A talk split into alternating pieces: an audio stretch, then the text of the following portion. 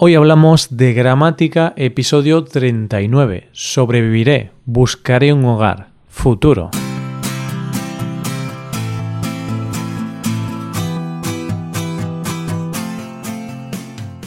Bienvenido a Hoy Hablamos de Gramática, el podcast para aprender gramática del español cada semana. Ya lo sabes, publicamos nuestro podcast cada miércoles. Puedes escucharlo en iTunes, en Android o en nuestra página web. Recuerda que en nuestra web puedes revisar la transcripción, hacer ejercicios con soluciones y disfrutar de atención personalizada por email. Estas ventajas están disponibles para los suscriptores premium. Hazte suscriptor premium en hoyhablamos.com. Hola querido oyente, ¿qué tal? ¿Cómo te va? Yo estoy bien y estoy preparado para hablar de gramática. ¿Tú estás preparado? Pues venga, vamos con el episodio de hoy. En esta ocasión voy a ponerme en modo adivino, porque voy a hablar del futuro. Hoy hablamos del futuro.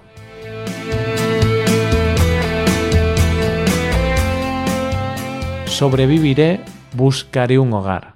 ¿Te suenan estas palabras? Si se las dices a cualquier español, estoy seguro de que las reconocerá, porque es el estribillo de una famosa canción de Mónica Naranjo. La canción en cuestión se llama Sobreviviré. ¿Y por qué hablo de esto? Porque ese estribillo es un ejemplo claro del futuro en español. Sobreviviré, buscaré un hogar. Los dos verbos están en futuro simple de indicativo.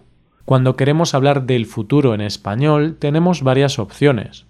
Podemos usar el futuro próximo, el futuro simple de indicativo, el futuro compuesto de indicativo o incluso el presente de indicativo. En este episodio te voy a explicar el futuro próximo y el futuro simple, y la diferencia entre los dos. El futuro próximo es el que se estudia cuando comienzas en esto del español. Es el primer futuro que se estudia y es uno de los más empleados.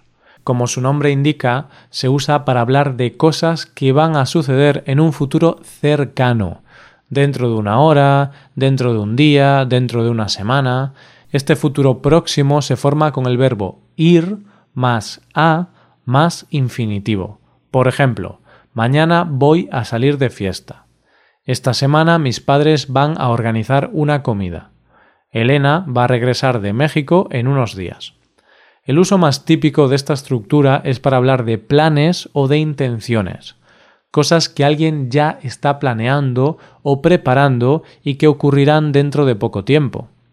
Voy a estudiar español en la universidad. También se puede usar para hablar de hipótesis, de cosas que probablemente van a suceder. Me ha salido fatal el examen, voy a suspenderlo.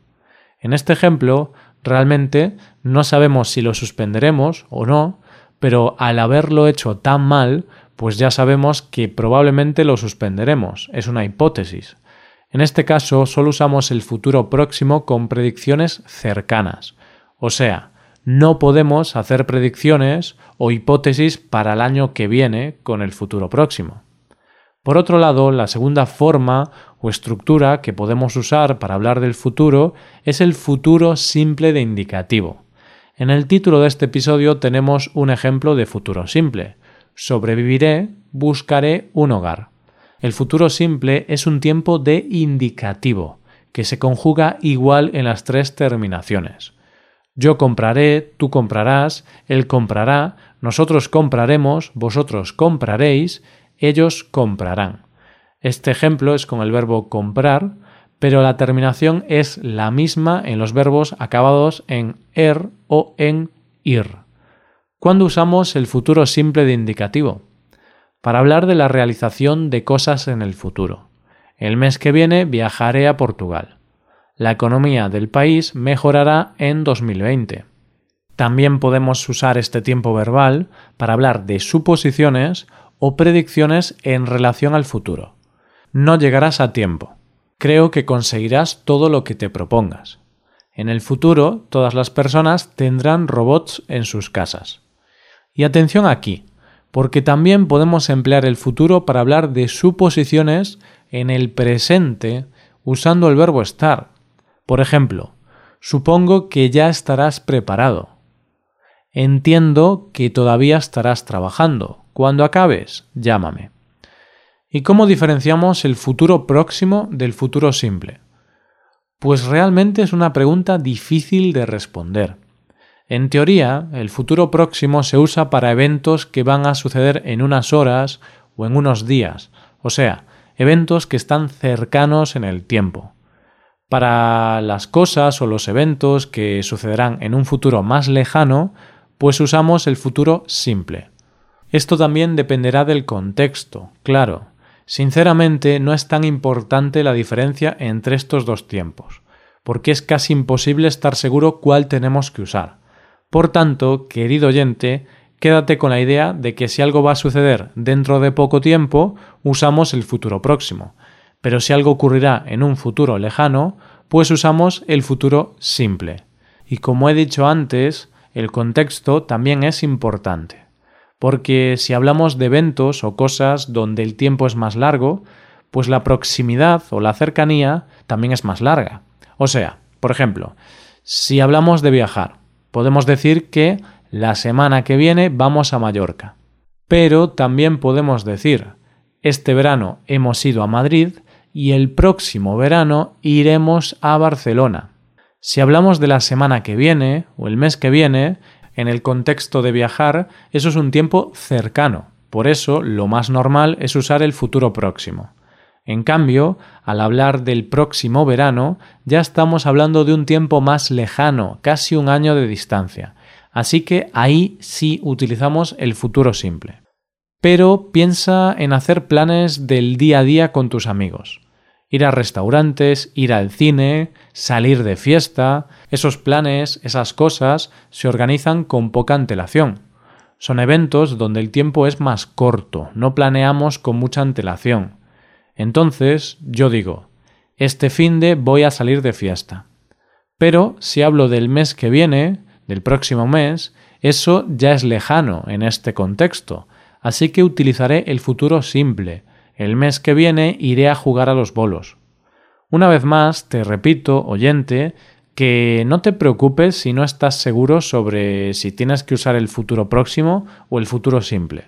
Realmente no es un error grave equivocarse y en realidad la mayoría de las veces podemos intercambiar estos tiempos verbales y apenas habrá diferencia. Por supuesto, aunque en muchas ocasiones son intercambiables, hay en algunos casos que no. Por ejemplo, si hablamos de algo que sucederá en un momento del futuro usando ya, como en la frase ya hablaremos de esto cuando tengamos más tiempo, ahí no podríamos usar el futuro próximo. No podemos decir ya vamos a hablar de esto cuando tengamos más tiempo. Suena bastante raro. De la misma forma, cuando hablamos de algo muy inmediato, de algo que va a ocurrir en breves instantes, tenemos que usar sí o sí el futuro próximo. Por ejemplo, si estamos viendo un partido de fútbol y un jugador está a punto de meter un gol, o sea, solo tiene que empujar la pelota para meter gol, ahí no podemos decir meterá gol. No, ahí tenemos que decir va a meter gol. Y también si hablamos de un futuro muy lejano, como los próximos años o el año 2025, por poner algún ejemplo, sonaría muy raro si usáramos el futuro próximo. En el 2025 vamos a producir mucha energía renovable. Suena muy raro. Lo correcto sería decir en el 2025 produciremos mucha energía renovable. Tenemos que usar el futuro simple porque es un futuro muy lejano. La cuestión con estos dos futuros es cuando algo ocurre el día siguiente, la semana siguiente o el mes que viene. Ahí ya es más complicado diferenciar entre uno u otro y en muchas ocasiones podremos usar los dos. De hecho, en los ejercicios de hoy, aunque pondremos la solución que suena mejor o que es más natural, en casi todos los casos se podría usar uno u otro y no pasaría nada. Te entenderían perfectamente y estaría bien. Excepto en los casos que acabo de mencionar. En los demás muchas veces son intercambiables. Pero eso, a veces suena un poco más natural utilizar una forma u otra y por eso es mejor usar la forma más natural. La semana que viene vamos a hablar otra vez del futuro.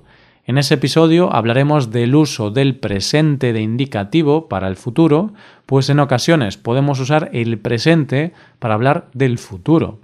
Y también hablaremos del futuro compuesto de indicativo. Esto es todo por hoy. Ahora vete a nuestra web y haz los ejercicios con soluciones para practicar y aprender esta gramática. Para acceder a este contenido tienes que ser suscriptor premium. Si te haces suscriptor premium tendrás acceso a muchas ventajas. Podrás ver la transcripción y los ejercicios de este podcast, podrás hacer preguntas y recibirás atención individualizada por email. Hazte suscriptor premium en hoyhablamos.com. Y aquí acabamos. Muchas gracias por escucharnos. Nos vemos el próximo miércoles. Pasa un buen día. Hasta la próxima.